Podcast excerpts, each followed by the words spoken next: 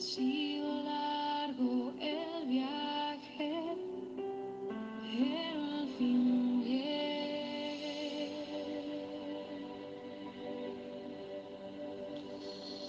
Ha sido largo el viaje, pero hemos llegado convocados por la presencia de Dios a esta reunión, a esta empresa, a esta oportunidad de negocio llamada ADI, Ahorro Digital Inmobiliario.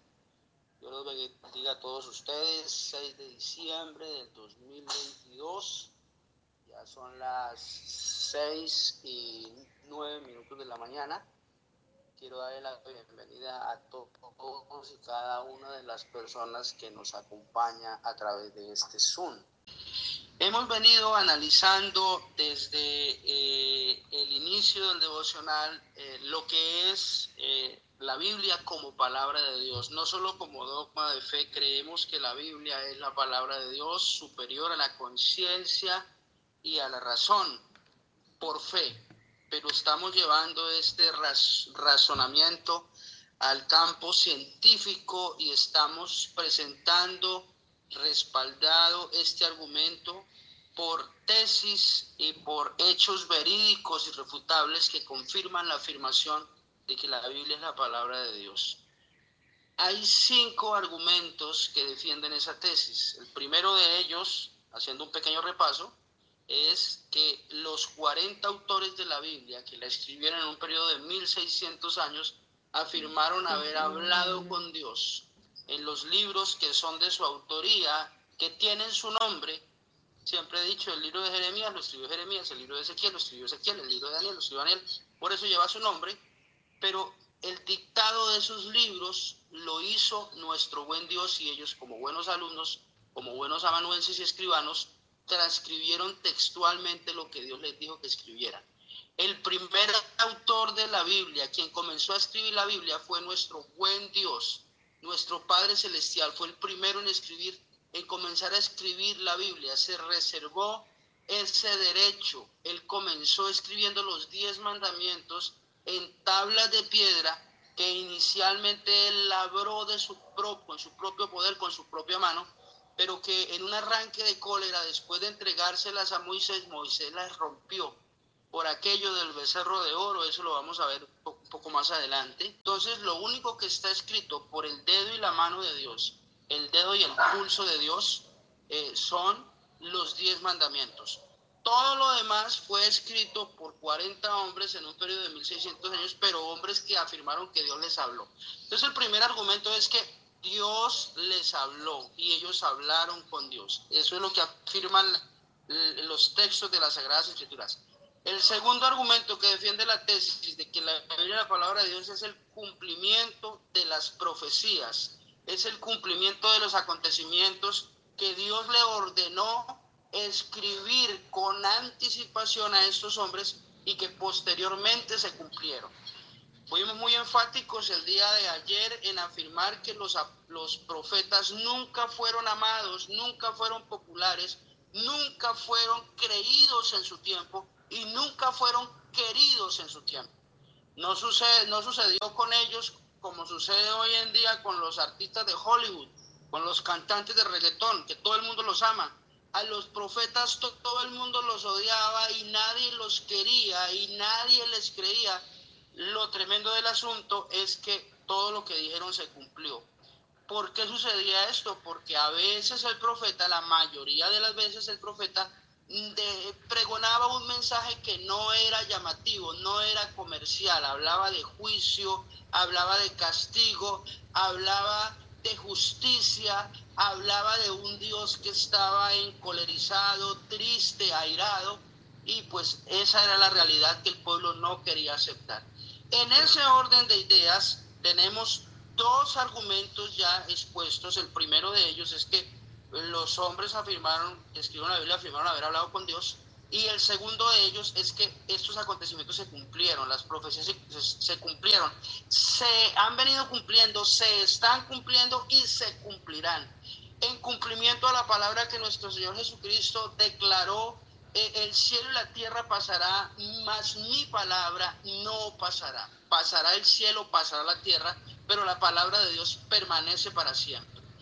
El tercer argumento es los ataques que ha resistido la Biblia y nosotros exponíamos eh, el caso específico de un hombre llamado Juan Jacobo Rousseau que vivió en Francia eh, en el siglo XVIII, año de 1712 a 1778, vivió 66 años y toda su vida él intentó poner en ridículo la Biblia, declarar, eh, declaró alguna vez, filósofo él, Juan Jacobo Rousseau, precursor de la Revolución Francesa, este hombre declaró alguna vez en público en una de sus disertaciones, lo que dijo fue, les voy a demostrar que este, este libro, que eh, fue necesario tantos hombres para ser escrito durante tantas generaciones, en tanto tiempo, eh, solo se necesita un hombre para que eh, demuestre que es mentira, que, que la Biblia es, es, falsa, no, no es la palabra de Dios como, como, como se conoce. Y pues que Dios lo, lo dejó que, que, disertara largamente durante todo ese tiempo. Uno es libre de hacer con su vida lo que uno quiera, sabiendo que Dios un día nos llamará a cuentas y nos juzgará por lo que hicimos con la vida que Él nos entregó. Juan Jacobo Rousseau la utilizó mal, la utilizó para discutir y disertar en contra de la Biblia, para poner en ridículo la palabra de Dios y finalmente quien quedó en ridículo fue la historia declara que 100 años después de la muerte de Juan Jacobo Rousseau, en París, Francia, la casa de Juan Jacobo Rousseau era la sede de las sociedades bíblicas a nivel mundial para Francia, las sociedades bíblicas. Allí se editaban, se publicaban, se imprimían, se almacenaban y se distribuían Biblias para toda Francia y las colonias francesas que había en el mundo en ese momento, en América, en Asia, en África, en Oceanía. En ese orden de ideas, Juan Jacobo Rousseau perdió la batalla con Dios, no solamente porque tiene que rendirle cuentas a Dios en el día del juicio, sino porque quedó en ridículo ante los ojos de la historia, sabiendo la historia lo declara, que la misma casa donde él eh, vivió y murió ahora es utilizada por Dios para distribuir Biblias. Un libro que toda la vida él quiso combatir, refutar y, entre comillas, acabar. ¿Me está copiando hasta ahí? ¿Cómo estamos el sonido? Bien, sí, señor. Bien. Ok, muchas gracias. Eh, vamos con el cuarto argumento. Estamos hablando de, de las eh, pruebas indudables eh, arqueológicas que existen hoy en día. Cada día aparecen más pruebas arqueológicas. Yo voy a, a, a leer un texto bíblico que quisiera que ustedes anotaran y más tarde leyeran en su casa. Lucas capítulo 19, versículo 37 al 40, dice, cuando llegaban ya cerca de la bajada del monte de los olivos, toda la multitud de los discípulos gozándose, comenzaron a alabar a Dios a grandes voces por todas las maravillas que habían visto, diciendo, bendito el Rey que viene en el nombre del Señor, paz en el cielo y gloria en las alturas. Entonces algunos de los fariseos de entre la multitud le dijeron, Maestro, reprende a tus discípulos. Y Jesucristo respondiendo les dijo, os digo que si estos callaran, las piedras clamarían. A mí me llama la atención esto, eh, queridos agentes inmobiliarios, que Jesús comienza a referirse aquí a las piedras y cómo las piedras van a dar testimonio de la grandeza de Dios. Es lo que está sucediendo en este momento con esta ciencia llamada la arqueología. Y aunque este pasaje hace referencia a, un momento de alabanza, a un momento de adoración que estaba teniendo el pueblo de Israel al reconocer a Jesucristo como el Mesías enviado, como el rey ungido, como el libertador del pueblo de Israel, el que los judíos estaban esperando que los liberara de la opresión, de la injusticia humana, de la injusticia romana, pues aquí aparece alguien que dice, venga, esta bulla, ¿por qué Señor mande callar a sus discípulos? Hay gente que se disgusta porque leemos la Biblia, o sea, les da, les da comezón, les da picazón, les da algo, no sé, se incomodan. O cuando cantamos, cuando ofrecemos, damos gracias a Dios, cuando hacemos una oración, cuando reconocemos la grandeza de Dios. Ha habido gente así, la Biblia demuestra que es así. Pero a mí me llama la atención que Jesús estando tan de acuerdo con esta adoración y esta alabanza que le están haciendo, dice, no, es que esto, ellos no se pueden callar, porque si ellos callan, las piedras clamarían, eh, eh, clamarían la grandeza de Dios, eh, hablarían del poder de Dios. Y realmente yo me remito sacando este pasaje un poco del contexto en el que está, al, que quiero traerlo, es que la arqueología sí nos está mostrando que las piedras están revelando la grandeza de Dios. Las piedras están y los vestigios de generaciones anteriores a la nuestra, halladas por esta ciencia de la arqueología, nos están demostrando que la Biblia realmente tiene la autoridad divina de ser lo que ha declarado ser siempre, la palabra de Dios. Ayer hacíamos un análisis de que los cimientos de la arqueología los eh, fueron establecidos por allá en 1811. Estamos en el 2022, a ver si sacamos la cuenta, unos 200 años más o menos, 211 años más o menos, ¿sí? ¿Estamos bien? De diferencia que tenemos entre 1811 y, el 2022, em, sí, más o menos 220, 211 años.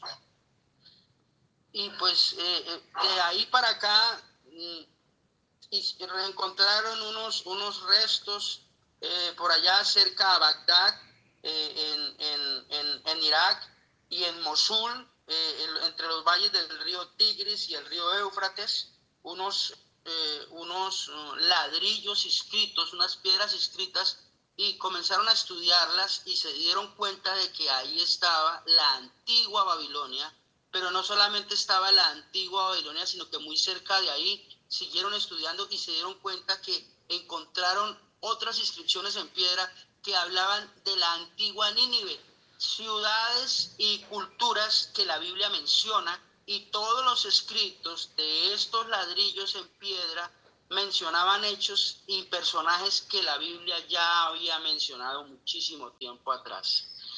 Allí se sentaron las bases de la arqueología y hasta el día de hoy, a medida que pasan los días, los meses y los años, hay nuevos hallazgos arqueológicos que confirman la veracidad de que la Biblia realmente es lo que declara ser. Yo tengo este ejemplar del periódico El Tiempo. Voy a leerlo, dice, dice información general, esto es del tiempo, miércoles 28 de abril del 2010 hace ya 12 años tengo guardado este, este periódico. Eh, investigadores chinos y turcos reportan hallazgo. El arca de Noé estaría en Turquía. Se trata de una estructura de madera que cuenta varios compartimentos en los que se habrían ubicado los animales para escapar del diluvio universal. De acuerdo con reportes de la prensa turca, un grupo de investigadores integrado por expertos chinos y de ese país asegura haber localizado la bíblica Arca de Noé en el monte de Ararat, en Turquía.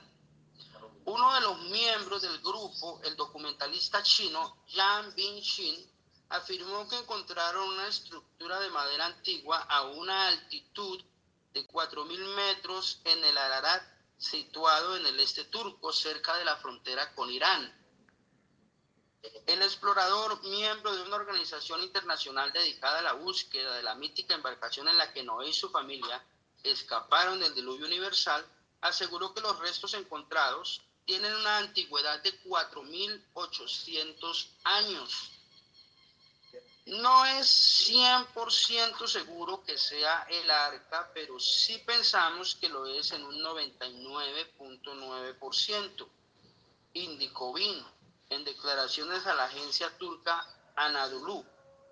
La estructura del barco tiene muchos compartimentos y eso señala que pueden ser los espacios en los que se ubicaron los animales, agregó el explorador. También explicó que ya contactó al gobierno turco para pedir la protección de la zona e iniciar las excavaciones. Añadió que la solicitará a la UNESCO que incluya esta región en un listado del patrimonio de la humanidad.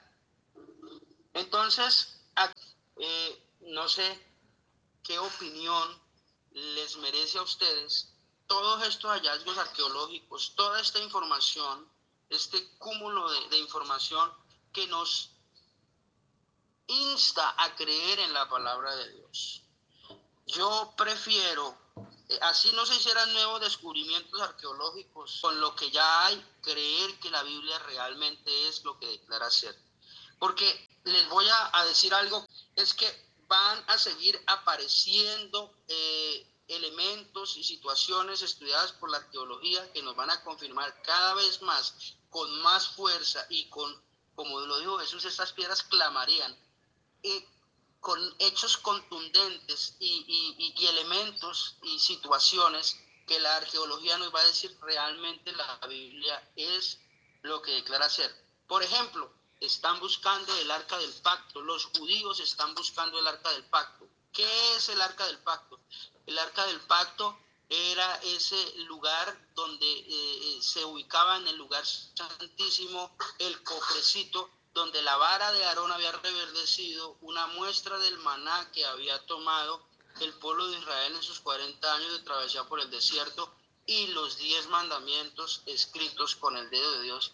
Y creo que lo van a encontrar. La fe me dice que esto lo van a poder hallar.